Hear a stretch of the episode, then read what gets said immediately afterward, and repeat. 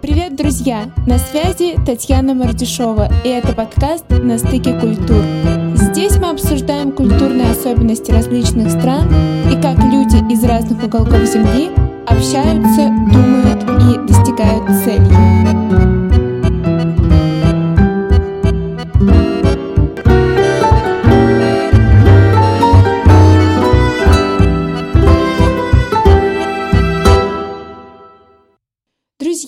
Сегодня я предлагаю поговорить про типологию культурных измерений, которые я довольно часто обращаюсь в своих выпусках, говоря про такие аспекты культуры, как индекс дистанции власти, индивидуализм или коллективизм, а также мускулинность и феминность.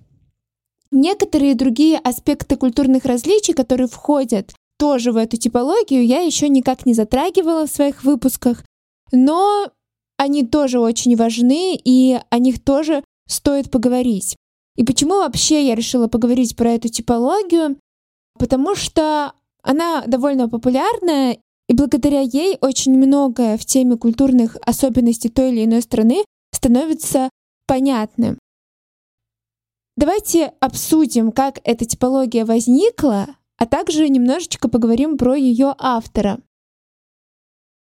И чтобы, так сказать, определить хронологию возникновения этой типологии, нам необходимо сейчас с вами представить, что мы изобрели машину времени и отправиться в 1965 год. Итак, поехали.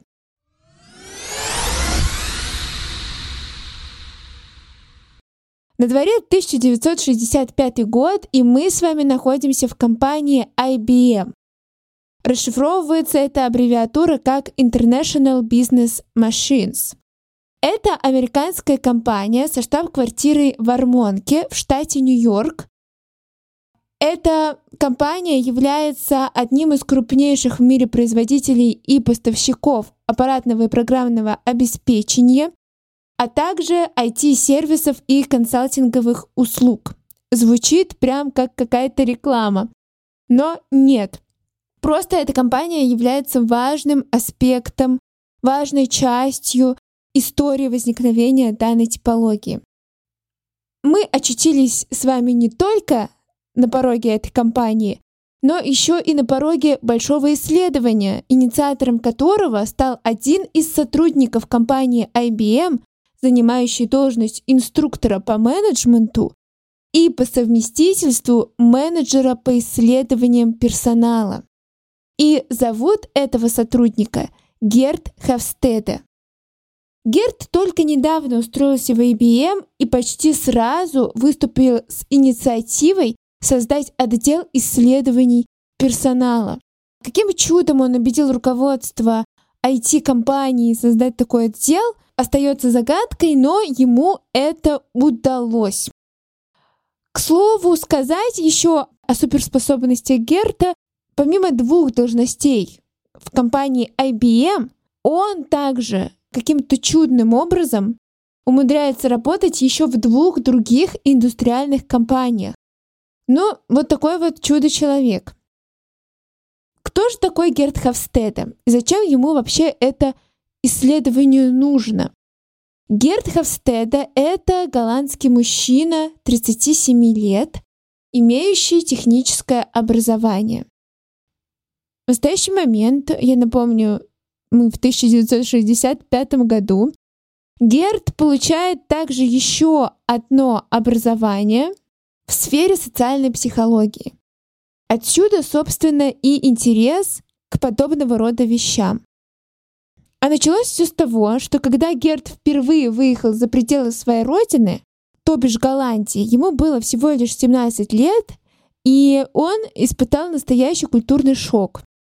Началось все с того, что после школы он поступил в технический колледж, где ему впервые выпала прекраснейшая возможность исследовать этот мир за пределами своей родины. Поскольку студенты этого технического колледжа должны были пройти годовую стажировку на корабле, и таким образом можно было совместить приятное с полезным. С одной стороны, набраться опыта в технической работе, с другой стороны, попутешествовать. Герт эту возможность с радостью использовал и отправился в рейс в Индонезию в качестве помощника судового инженера. И эта поездка произвела на него потрясающее впечатление, поскольку именно тогда Герт увидел и осознал, насколько разными могут быть люди из других стран. Да, он испытал настоящий культурный шок, и после этого мысль о том, что люди в разных уголках Земли могут кардинально отличаться друг от друга, не отпускала Герта на протяжении 10 лет. Однако после окончания технического колледжа он идет работать по специальности, и отработав 10 лет, он все-таки решается изменить свою жизнь, меняет свою профессию и начинает готовиться к своему социологическому исследованию делая при этом все возможное, чтобы оно осуществилось. Ну а почему же его выбор пал именно на IBM? Это большая международная компания с множеством офисов и дочерних компаний по всему миру. Грех как бы не воспользоваться таким потенциалом. Итак, Герт убедил каким-то чудом, как я уже сказала, руководство создать этот отдел исследования персонала и, соответственно, исследованию быть и Герт отправляется в большое путешествие по Европе и Ближнему Востоку, чтобы брать интервью у работников дочерних компаний IBM и проводить опросы о поведении людей в крупных организациях и о том, как они сотрудничают друг с другом и достигают своих целей. Опросник состоял из 150 вопросов с подготовленными вариантами ответов, однако в рамках исследования анализу были подвергнуты только 60 вопросов, в которых речь шла о верованиях и ценностях. Благодаря этой поездке Герту удалось собрать большие объемы данных по 40 крупнейшим странам, но из-за загруженности своей повседневной работы, а я напомню, он работал еще на одной должности в IBM и еще на двух других работах в других компаниях, Герту как бы не удается провести значительный объем исследований. У него тупо нет времени, чтобы это все проанализировать, то, что он смог собрать.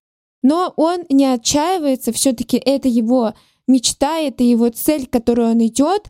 И в 1971 году он, естественно, подготовившись, берет двухлетний творческий отпуск, чтобы продолжить работу над исследованием, проанализировать данные, которые он уже собрал, и также опросить еще большее количество людей.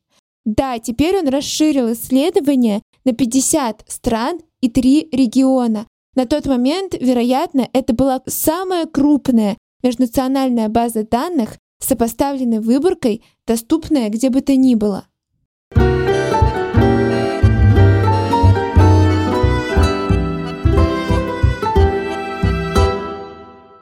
И вот что из этого получилось. Сперва Герт сравнил ответы 116 тысяч сотрудников IBM об отношении к тем или иным вещам в разных странах. И этот первоначальный анализ выявил определенные систематические различия в национальных культурах, которые Герт, опять-таки проанализировав, разделил на четыре аспекта. И таким образом появились четыре показателя, которые Герт назвал измерениями. Давайте поговорим о каждом таком показателе подробнее. Первый из них нам уже знаком, к нему я обращалась и обращаюсь часто. Это индекс дистанции власти. Этот показатель характеризует степень, с которой люди, наделенные не очень большим количеством власти, либо совсем не имеющие власть, принимают тот факт, что власть в их обществе распределена неравномерно. Более высокая степень индекса дистанции власти указывают на то, что люди без власти согласны с этим фактом, принимают сложившуюся иерархию в их обществе и не пытаются это как-то изменить, не пытаются противостоять как-то этому. То есть этот факт их никак не возмущает, не бесит и не раздражает. Им окей, что у них нет этой власти, им окей, что ими управляют другие люди. Ну, не всем дано, и все не могут быть с властью. Если индекс дистанции власти не очень высокий, то это означает, что люди подвергают сомнению авторитет действующей власти и пытаются как-то все время перераспределить власть. То есть их это не устраивает. И самый простой пример, как мне кажется, это отношение, так сказать, к своему непосредственному начальству. Если, допустим, вы относитесь к своему руководству ровно и считаете, что, например, ваш начальник абсолютно такой же сотрудник, как и вы, просто у него более административная роль, ну и зарплата чуть выше, что, кстати, вас даже может немножечко так напрягать, подбешивать, смотря какой вы человечек. И также, если вы не согласны с тем, что он делает, не согласны с какими-то его решениями, вы можете ему спокойно озвучить свое мнение и сказать, что ты не прав. И его это никак не взбесит, не разозлит, он, возможно, даже прислушается к вам. Может и не прислушается, но во всяком случае проблем после этого у вас не будет. И также при принятии решения он с другими коллегами, в том числе и с вами, возможно, посоветуется, возможно, вы коллективно это решение примете. А если уж он вдруг вздумает, вот так вот проснется утром, переклинит у него что-то, и он приедет на работу на дорогом авто, когда все остальные на великах прикатят, то он рискует, очень рискует подвергнуться коллективному осуждению, и порцию негатива он точно в этот день получит. В общем, вот такое вот поведение, все подобные ситуации свидетельствуют о том, что вы либо живете в стране с низким индексом дистанции власти, например, в Австрии, Израиле, Дании или Швеции. Также такая ситуация может случиться, если вы работаете в компании с низким индексом дистанции власти. В качестве исключения, я думаю, такое возможно. Например, если австрийская компания открыла свой офис в России и поставила там австрийское руководство. Так сказать, в чужой монастырь со своим уставом не лезут, но мало ли, всякое в жизни бывает. Второй вариант. Вы с начальником ни разу не равны. Сказать ему, что он не прав, для вас просто что-то неслыханное, немыслимое, и вы себе даже представить это не можете. Перед тем, как задать ему какой-то вопрос, надо вообще тысячу раз подумать, потому что вдруг он сочтет этот вопрос неуместным, глупым и разозлится еще на вас. Также, возможно, ваш начальник впадает в микроменеджмент и контролирует каждый ваш шаг. А приезжать на работу на классной машине, в дорогом костюме и с крутыми часами — это абсолютно нормально. Начальство за это никто не осуждает, по крайней мере, публично. И ни вам, ни вашим коллегам не кажется это каким-то неправильным или странным, потому что, ну, так должно быть. Это начальство. И вот эти факторы очень прямо нам намекают на то, что мы, скорее всего, в культуре с высоким индексом дистанции власти. Даже очень высоким, я бы сказала. Например, в России, Египте, Мексике или Китае.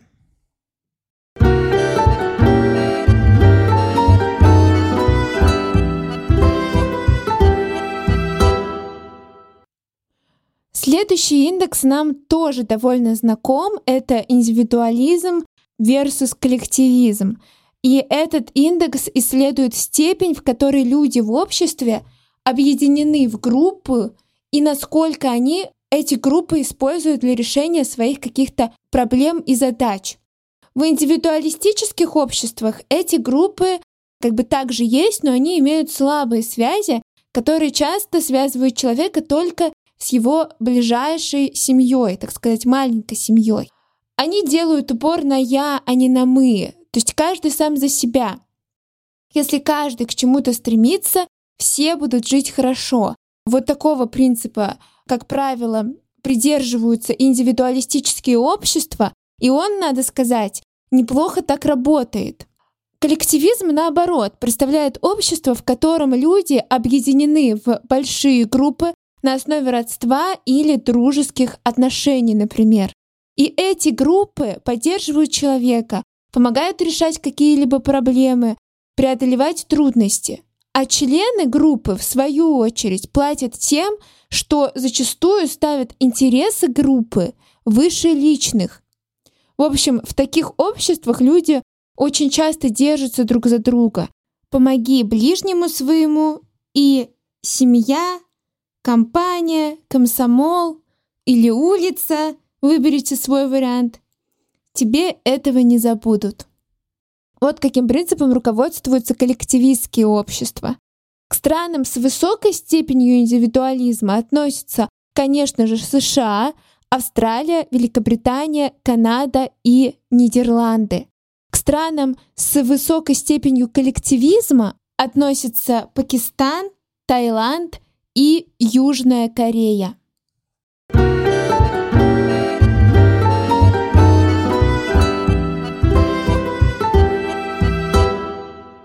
Следующий показатель — избегание или неприятие неопределенности. Этот показатель для нас новый. Давайте его разберем. Всем известно, что будущее несет в себе много неопределенностей. Мы не знаем, что будет через год, через 10 лет, иногда мы даже не знаем, что будет завтра. И люди имеют совершенно обоснованный страх перед ним.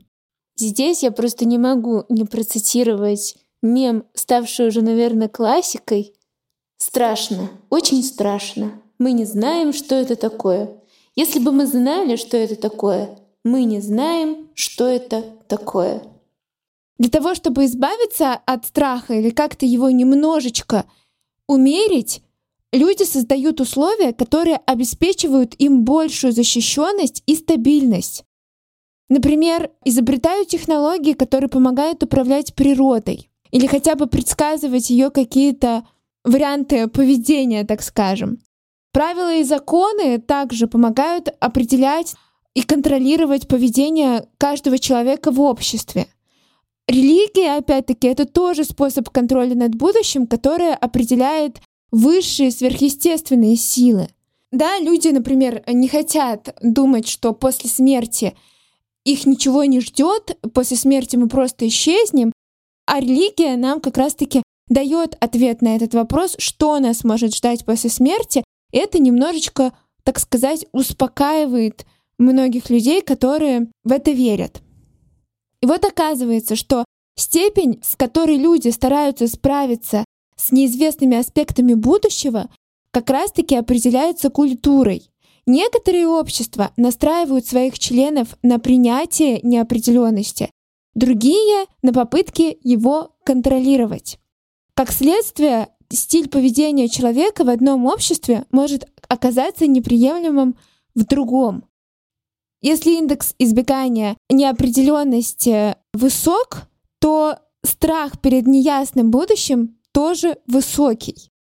Люди стремятся как-то сократить эту неопределенность подчинить себе будущее, поэтому создают четкие правила поведения, ориентируются на традиции, стараются контролировать все, что возможно.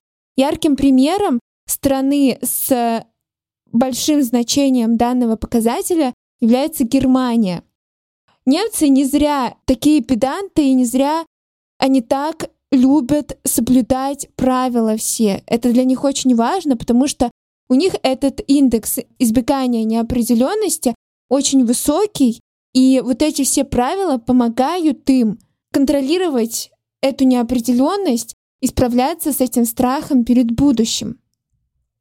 В странах с низким показателем избегания неопределенности люди спокойнее относятся к неясному будущему, поэтому легко проявляют личную инициативу, идут на риск, спокойно принимают иные точки зрения. Представители культуры с низким уровнем неопределенности характеризуются спокойствием, терпимостью, беззаботностью, а также медлительностью и относительной ленью. Например, Ямайка, где время течет медленно и где можно никуда не торопиться. Вот какой пример я нашла на просторах интернета, который иллюстрирует, как люди из э, обществ с разным индексом принятия неопределенности могут удивляться особенностям друг друга. В 1960-х годах один немецкий социолог служил в западной германской армии. Выходные он проводил дома, а недалеко от его дома располагались части британской армии. И вот этот социолог узнал, что в британском лагере показывают звуковые фильмы. И ему было интересно, что же там за фильмы такие показывают. И он подошел к британскому часовому и спросил, может ли он, как солдат германской армии, посмотреть фильм. Часовой направил его к начальнику караула. Тот, в свою очередь, позвонил дежурному по лагерю, поговорил с ним и выписал социологу пропуск. Он пользовался этим пропуском много раз, при этом предъявлял его вместе с удостоверением солдата германской армии. После демобилизации он снова пришел в британский лагерь и спросил часового, может ли он, как гражданское лицо, посещать фильмы. Часовой посмотрел пропуск и сказал, что, мол, да, можешь, так как этот пропуск выдан тебе лично. Социолог был в шоке и не понимал, как так просто часовой взял на себя ответственность за такое важное решение. В Германии ему потребовалось бы гораздо больше времени, пришлось бы получить множество разрешений от большого количества авторитетных лиц, которые очень подробно изучают личность того человека, кому надо выдать пропуск. И уж, конечно, этот документ нельзя было бы использовать после демобилизации. Вот такой вот яркий пример, как в Англии и в Германии по-разному люди воспринимают ситуацию, потому что у них разный индекс принятия неопределенности. К обществам с низкой степенью избегания неопределенности относятся такие страны, как Англия, Дания, США, скандинавские страны, кроме Финляндии. Страны с высокой степенью избегания неопределенности — это Германия, Австрия, Бельгия, Швейцария, страны Южной и Западной Европы. Также латиноамериканские и средиземноморские страны, Греция, Турция, Балканы, также Япония и Южная Корея. Россия тоже относится к странам с высоким индексом избегания неопределенности. Это 95 баллов. И, может быть, кстати, поэтому люди у нас так любят все эти штуки типа Таро, астрологии и марафонов желаний. Все-таки хоть какая-то попытка заглянуть в будущее.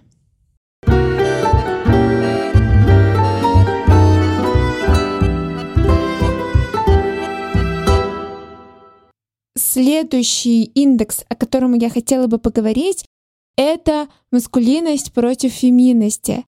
Это не война полов, если что, но этот показатель определяется историческими ролями и характеристиками мужчин и женщин.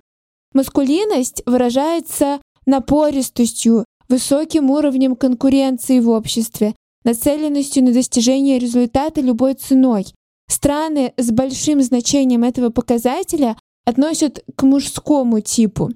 И это, например, США, Великобритания, Австрия, Германия и Италия. Для них характерны такие качества, как соперничество, уверенность в себе, целеустремленность, приверженность материальным ценностям. Также люди в маскулинных культурах умеют себя хвалить, самопрезентовать, если можно так сказать, как бы продавать свои скиллы. Феминность, наоборот, выражается ценностью и почитанием взаимоотношений, культурных ценностей, заботой о качестве жизни. Здесь ценится скромность. Страны с большим показателем феминности называются странами женского типа, и к ним относятся Дания, Норвегия, Швеция, Нидерланды и Россия. Если человек из феминной культуры, например, из Голландии, решит устроиться на работу в стране с мускулиной культурой, ему надо учиться себя хвалить и показывать во всей красе, а потом быть готовым к бесконечной гонке за место под солнцем, к которой он, конечно же, не очень-то привык. Поэтому, если вы из феминной страны, то учитесь хвастаться без зазрения совести.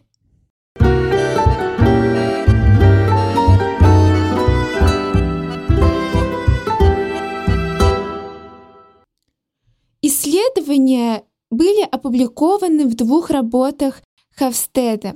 Последствия культуры эта работа была выпущена в 1980 году и измерение национальных культур в 50 странах и трех регионах. Данную работу Герт опубликовал в 1983 году.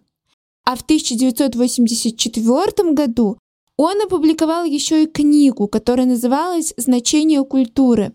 Эта книга сочетает в себе статистический анализ из обзорного исследования с личным опытом Хавстеда. Но на этом работа не закончилась, потому что для того, чтобы подтвердить предварительные результаты исследования IBM и распространить их, так сказать, на различные культуры, в период с 1990 по 2002 год Герт также успешно провел еще шесть последующих кросснациональных исследований, и они уже охватывали от 14 до 28 стран. Среди опрашиваемых были пилоты коммерческих авиалиний, студенты, руководители государственных служб, потребители рынка и представители элиты. Объединенные исследования установили оценочные значения по четырем измерениям в общей сложности в 76 странах и регионах. Также примерно в начале 80-х, когда Герт публикует свои выводы в трех изданных им книгах, о которых я уже сказала, он знакомится с социальным психологом Майклом Харрисом Бондом. Майкл был родом из Канады, но работал в Гонконге на тот момент, и, очевидно, его тоже очень сильно интересовали вопросы кросс-культурных различий, кросс-культурной коммуникации. И в 1991 году они уже совместно провели исследование, опрашивая студентов в 23 странах, и уже это исследование раскрыло Герту новое пятое измерение культуры.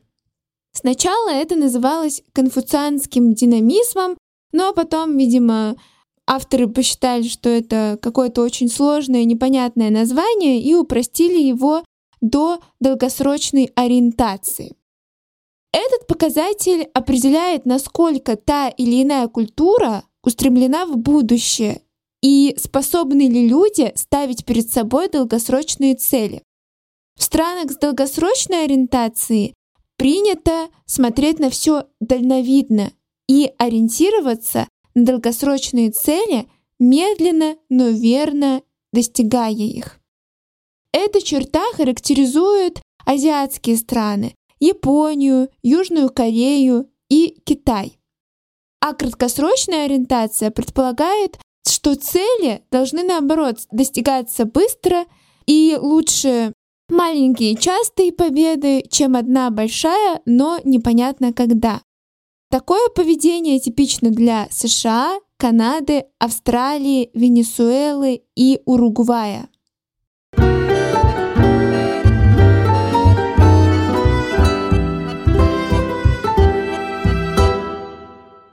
Но и на этом исследования Герта не прекратились.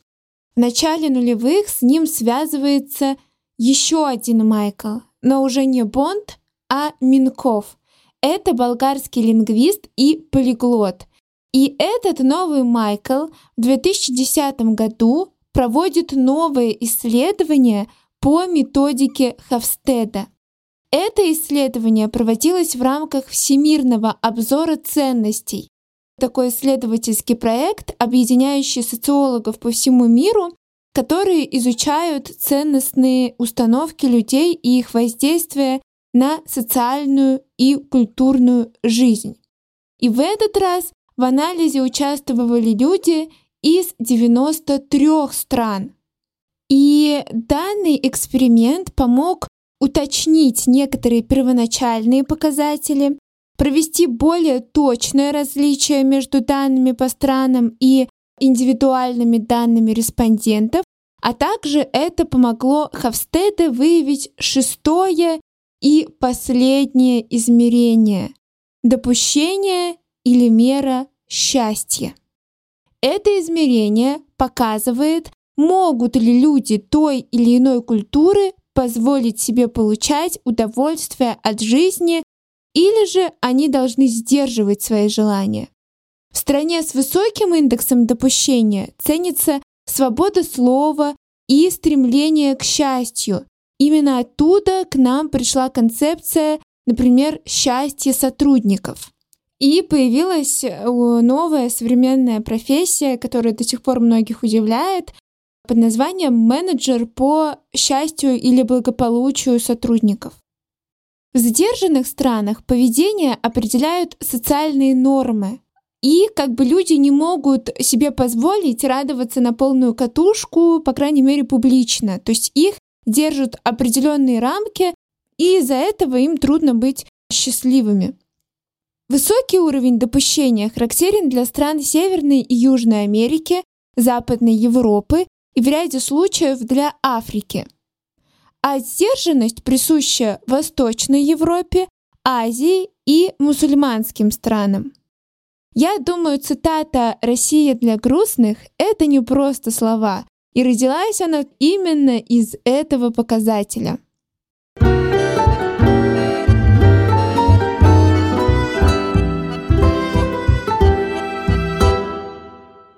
Все эти шесть показателей Хавстеда объединил в одну модель, которая получила название «модель шести измерений».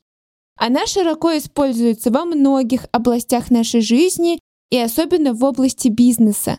Многие международные компании используют эту модель для обучения своих сотрудников, чтобы сделать их более чувствительными к культурным различиям. Помимо этого, Модель шести измерений очень полезна в международном маркетинге, поскольку она определяет национальные ценности не только в бизнес-контексте, но и в целом. И, например, когда компания хочет зайти на рынок той или иной страны, эта модель помогает адаптировать продукты и услуги к местным привычкам и предпочтениям, а также помогает понять специфику локальных рынков. Но все мы знаем, что все вещи, теории, концепции, которые так или иначе находят свое признание, ровно так же находят свою критику и людей, которые с этим не согласны. И модель культурных измерений не исключение. Вот основные претензии других ученых к теории Хавстеда. Во-первых, как и во всех исследованиях национальных культур, это исследование предполагает, что национальная территория и границы культуры совпадают, но культурную однородность нельзя принимать как данность в странах, которые включают несколько культурных групп или в которых есть социально доминирующие и подчиненные культурные группы. Как обстоит дело, например, в США, Бельгии, французская и фламандская культура, Испании, бакская, каталонская и кастильская культуры. Ну и, например, в России, многонациональном государстве, которое объединяет вообще множество культур. Во-вторых, значение одного и того же параметра может пониматься по-разному в разных культурах. И, соответственно, теряется какая-то объективность параметра. Например, коллективистское поведение. Берем две страны – Японию и Китай. В обеих странах коллективизм на очень высоком уровне. Но он разный.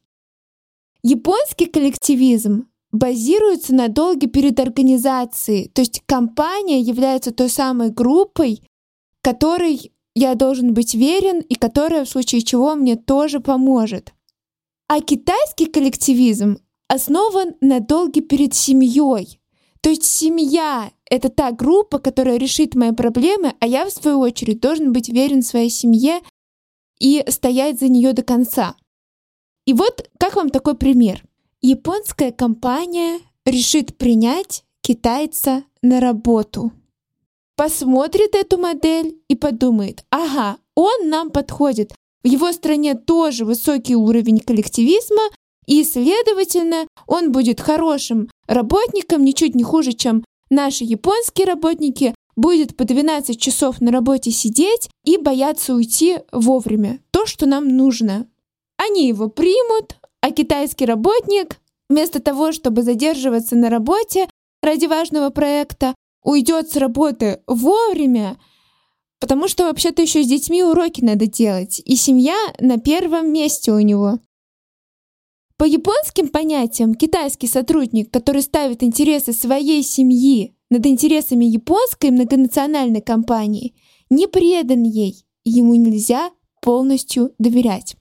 Вот такие вот казусы могут случиться, если, так сказать, не учитывать нюансы.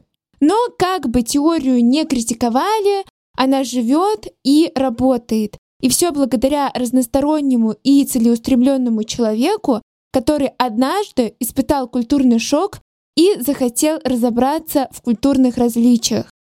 Интересный факт состоит в том, что на момент проведения исследования, то есть в 1965 году, у Герта даже не было образования в этой сфере.